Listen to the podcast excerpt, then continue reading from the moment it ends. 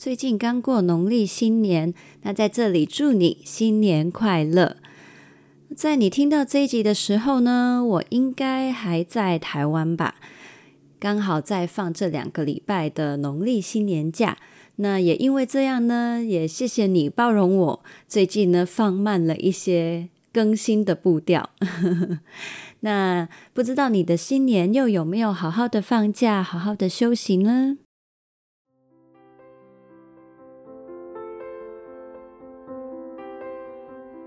嗨，我是你的疗愈系同伴 Shaya，欢迎你收听 Life Story》为步调生活灵感。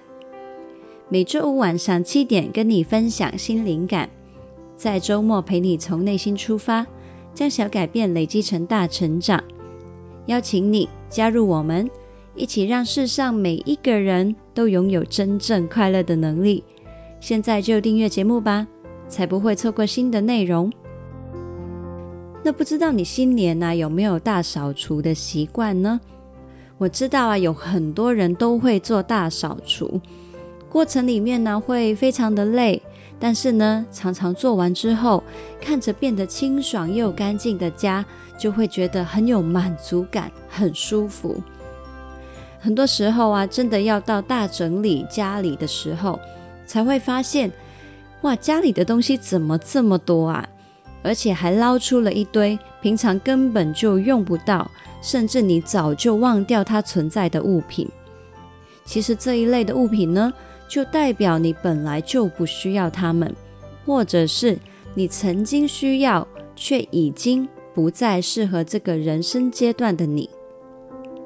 但是你想想哦，这个时候啊，这些多出来的东西，是不是会让你觉得，哎呀，真的好麻烦哦？还要额外花心力时间去打理它们呢？相反来说，如果你需要打理的东西很精简，而且都是对你有意义的，你就会觉得很省事，也很乐意。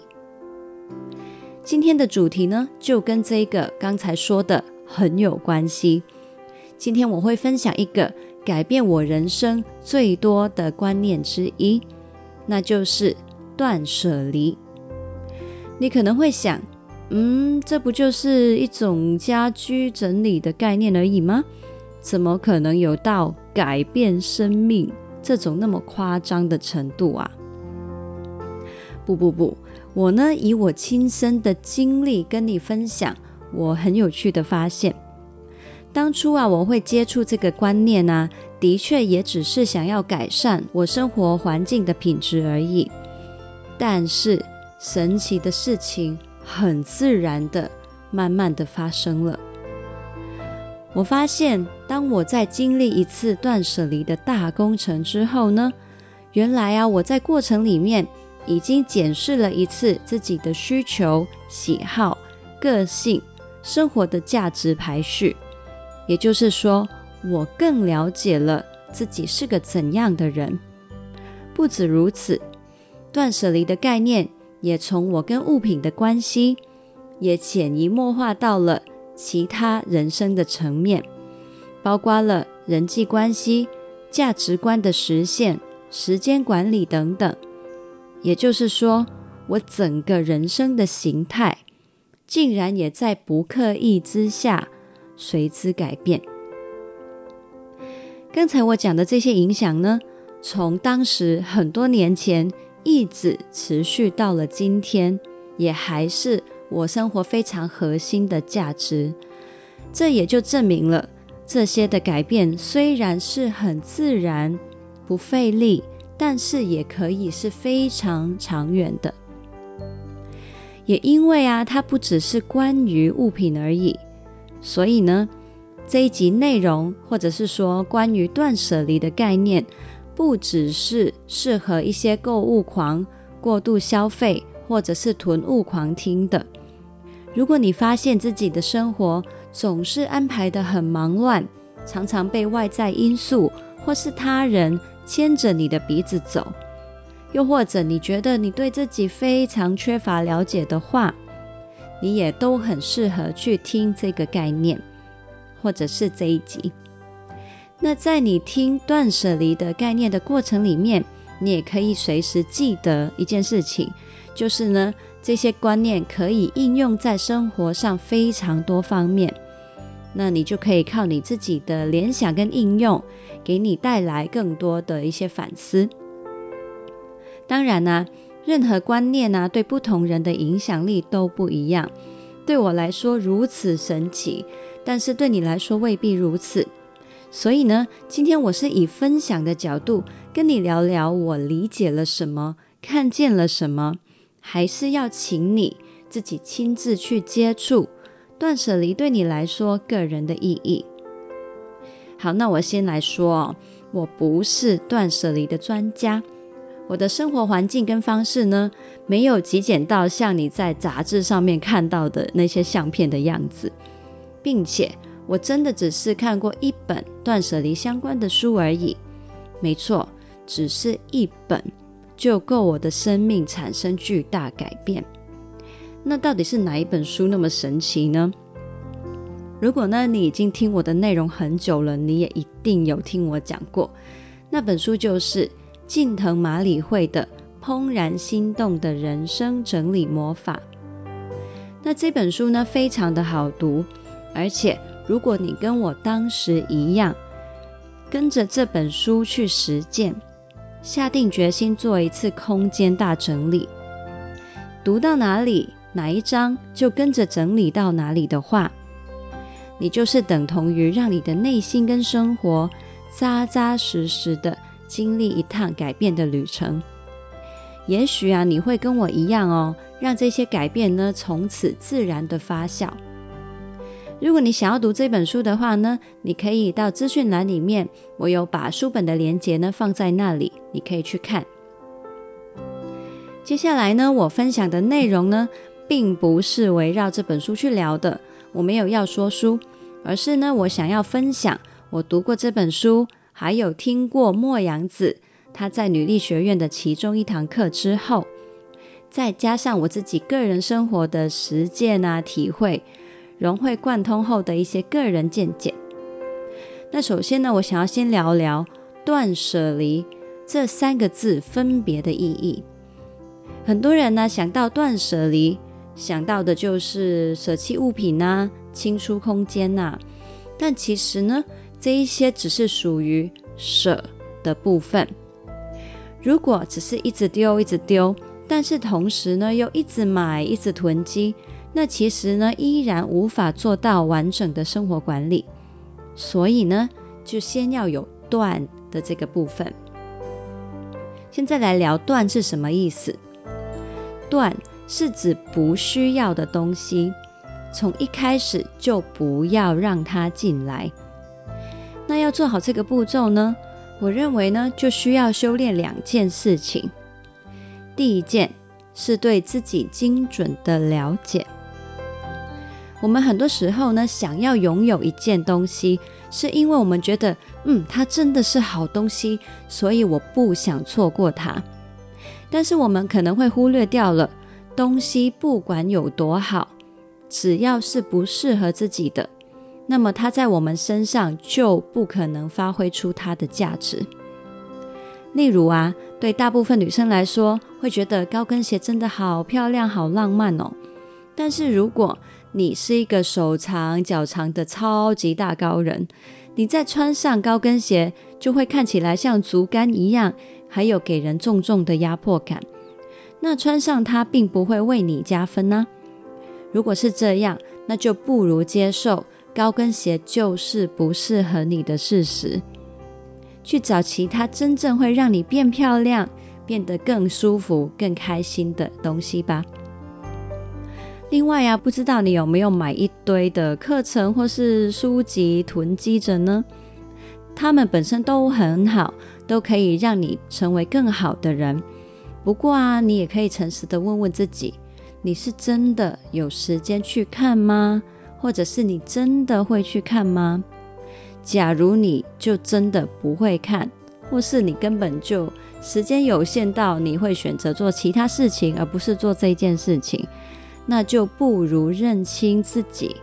就算是那些限时优惠有多吸引，也不要浪费钱去买心安，或者是买自己好像很上进的荣誉感。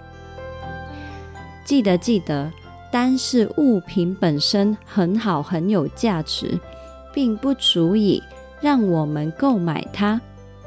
最核心的判断基准，始终是它适不适合自己。那第二点要修炼的事情呢，就是对自己购物动机的觉察。我们会买东西，除了会认为那是我们需要的，或是那是好东西之外呢，其实还有消费这个动作背后的内在动力。也就是说，你买的不是那个东西的本身，而是它带来的内在效应。那我这里呢，会列出几个有可能出现的动机，你可以边听边觉察自己有没有这些的倾向。如果有的话呢，你也可以更深一层的去挖掘来源。有一种就是出于焦虑，还有为了填充安全感而购买。这样子的人呢，可能过去有很匮乏的经历。可能是曾经家里负债，或者是经历一些战乱的时代，当时连普通的温饱都成问题。于是到了比较稳定、有消费能力的时候呢，就会觉得我要随时都备好有需要，甚至是过多的物资，不想要再经历那种缺乏的感觉、那种不安的感觉了。抱持着这种购物动机的人呢，在考虑购买的时候，心里面出现的声音就会是：万一有需要用到的话，只要有一点点万一，他们就会买下来，宁滥勿缺。再更极端一点的就是，你会发现呢，他似乎备了多少，都还是觉得不够用。他其实以为自己需要的，远比他真正需要的。多很多。那第二种的消费动机呢，就是感觉人生太失控了，于是要靠消费来感觉自己有控制感。也许是曾经或是正在经历一种工作啊、关系啊、人生际遇都很失控、难以预料的处境，而失控本身是一种非常可怕的感受。那么消费呢，就会成为了其中一种最直接可以获得控制感的来源了。只要我花钱，我就能买到我想要买的东西。在消费的当下，失控感就能够得到暂时的安抚。因此，有些人也就迷上了购物的瘾。可惜的是呢，长远来说，这种瘾。不但无法解决失控，还可能会将人生引向更大的失控。第三种购物动机是对自我价值的不信任。你会发现呢，有的人买东西啊，其实不一定是因为他真的很喜欢哦，是因为别人也有，别人用的比较好，或者是当我拥有什么的时候。我才觉得我是尊贵的。这类的人呢，你看似他活得很有余裕、很风光、很有品味，但是他其实自信的外表之下，藏的是一颗一直把自己拿来跟别人比较而输不得的内心。他们很害怕自己错过了什么，就是低人一等，甚至是会被拆穿。他们其实没有那么稳定的自我价值。不过啊，你可以想象，世界上永远都会有人拥有比他们更多更好的东西，所以他们其实陷入了一个消费的无底洞。那内在的动机呢？其实还有很多很多种。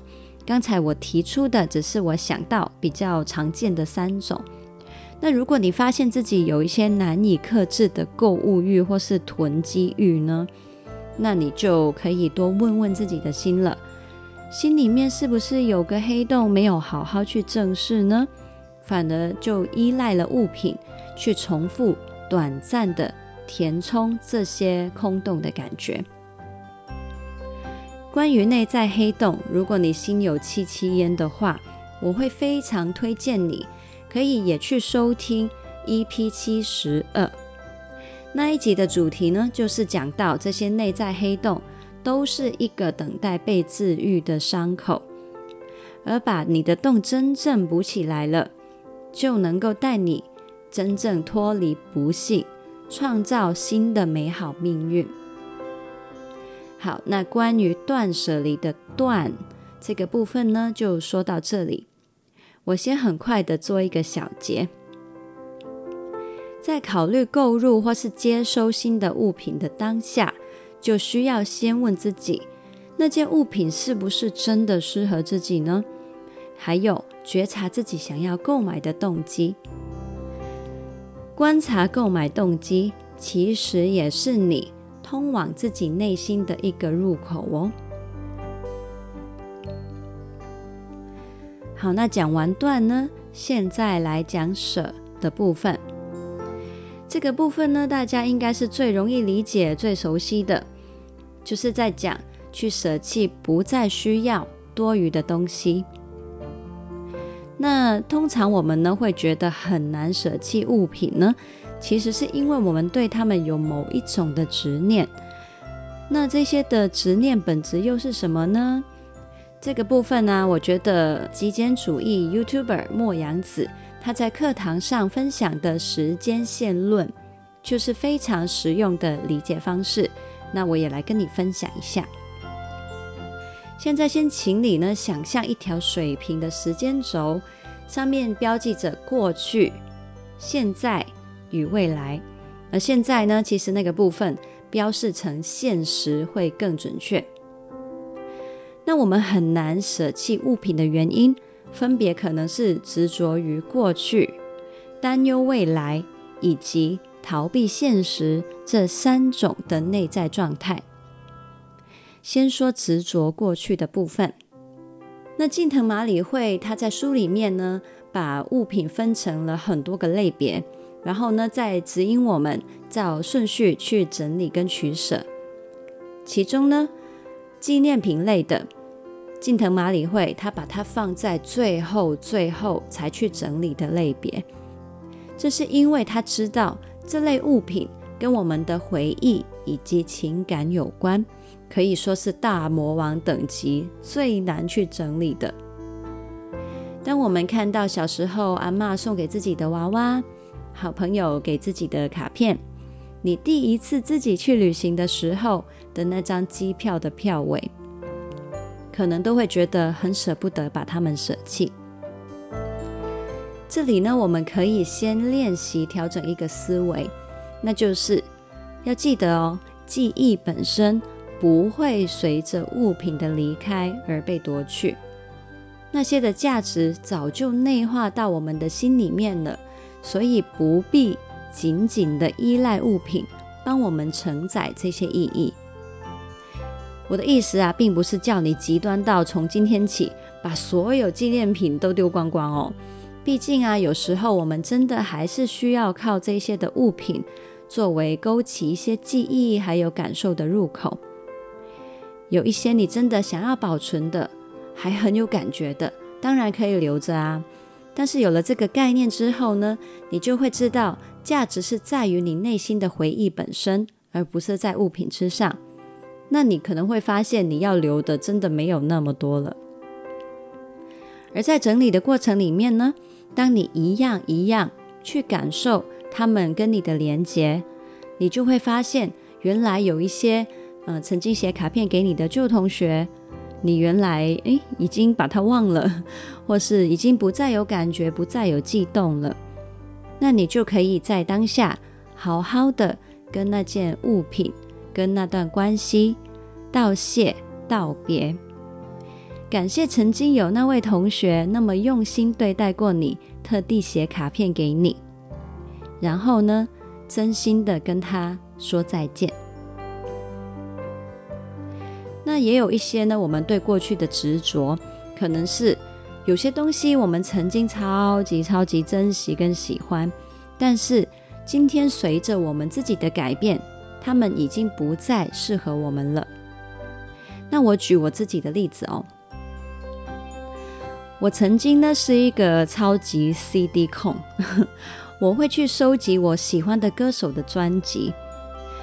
明明呢还在学生时代的我，我其实老实说不怎么花钱，但是我真的大部分的钱都花在买我喜欢的专辑上面。这样子收集着呢，到最后其实我也拥有了一百多张专辑。当我呢真的第一次要去执行断舍离的时候啊，我一张一张的专辑摸在手上，觉得他们都是我的宝贝，在我买他们的当下都是真心喜欢的。但是啊，当我诚实的问自己，我知道有一些专辑是我曾经喜欢，但是现在已经不太喜欢的歌手了，留在我身边，我也不会再去播放他们。这个时候啊，我就学会了一件非常非常重要的事情，那就是正因为我爱惜他们，所以我更希望他们可以去他们能够发光、开开心心的发挥他们价值的地方。其实把他们留在身边，却冷落在家里某个角落，才是对他们的不尊重。于是呢，我当时做了一件事情，我把那些我不会再听的专辑整理出一张清单，然后呢，在脸书上发了动态，在上面写着：“以下都是我非常非常爱惜的宝贝，只是因为他们已经不再适合今天的我了。我希望为他们找到能爱惜他们的新主人。如果你看到喜欢的话，”请告诉我，我会把它们交到你的手上，希望你好好的珍惜它们。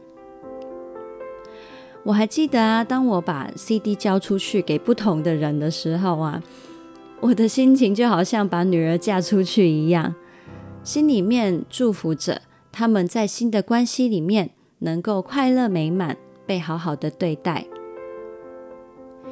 华人温良恭俭让的美德观念。可能会让我们觉得，嗯，把东西丢掉是一种浪费，还有无情。但是呢，其实换个浪漫一点的角度去想，我们跟物品的关系是不是在此刻已经结束了呢？或者是这个物品是不是已经圆满完成了它的任务，可以功成身退了呢？如果是的话，我们好好的跟他们说谢谢、再见，把他们送走，不也是很棒的一个结束吗？讲到这里呢，我们就聊完了舍的部分，那个时间轴关于过去的思考。不过呢，嗯、呃，在这个非常尴尬的位置呢，我就发现这一集内容太长了，所以。我们呢就要分成上下集，下一集我们再待续，继续聊到时间轴的未来的部分。那下一集呢会是隔一周再上，所以呢听下一集的时候，我会先做个前情提要，尽量帮你回想上一集讲到哪里啦。如果你还是忘了，那还是一样可以回来这一集，很快的翻一次文字稿，然后再继续听下一集。那你会比较完整的掌握整个断舍离背后的精神。那我可以保证呢，下一集真的非常非常的丰富，因为我几乎已经都写好了，所以我知道内容很棒，所以一定一定要回来把它听完哦。那这一集主题呢，先到这里。现在来看看这两个礼拜里面的尾步调任务吧。请你在这两周内练习，在出现购物念头的时候，觉察自己购物的动机，是那件物品真的需要跟适合自己呢？还是背后有掺杂一些内在黑洞的影响呢？如果你有任何小小的发现，我都很期待你可以跟我分享，请你截图这一集发在线动上面，打上你的感想，并且 tag 我，让我看到。私人账号的话呢，则是要截图私讯给我，我才会看到哦。这一集的文字稿是在 lifestorying 点 co 斜线断舍离是圆满。记得想到有谁会需要或喜欢这一集，就分享给他吧，一起让世上每一个人都拥有真正快乐的能力。记得订阅节目，帮我们打五星评分，还有留言，可以让更多人认识这个节目。邀请你订阅灵感电子周报，我每个礼拜天会发一封信给你，跟你分享生活体会。我们可以一起当笔友。你也可以在 Facebook 或 IG 找到我，我会在上面发放贴文、发放限动，陪你将小改变累积成大成长。想要支持我，持续跟你分享灵感，创作更多你喜欢、你会需要的内容的话，请你也可以大力的赞助我。看看我们的赞助方案，不管是一次性或者是月费的形式，都会成为我很好的支持。或者你可以到疗心成长旅行社看看有什么商品或服务会适合你，对你有帮助，也可以成为我很好的回馈。刚刚讲的所有的连接都可以在资讯栏里面找到。那我们就下次见啦，Happy Life Storying，拜拜。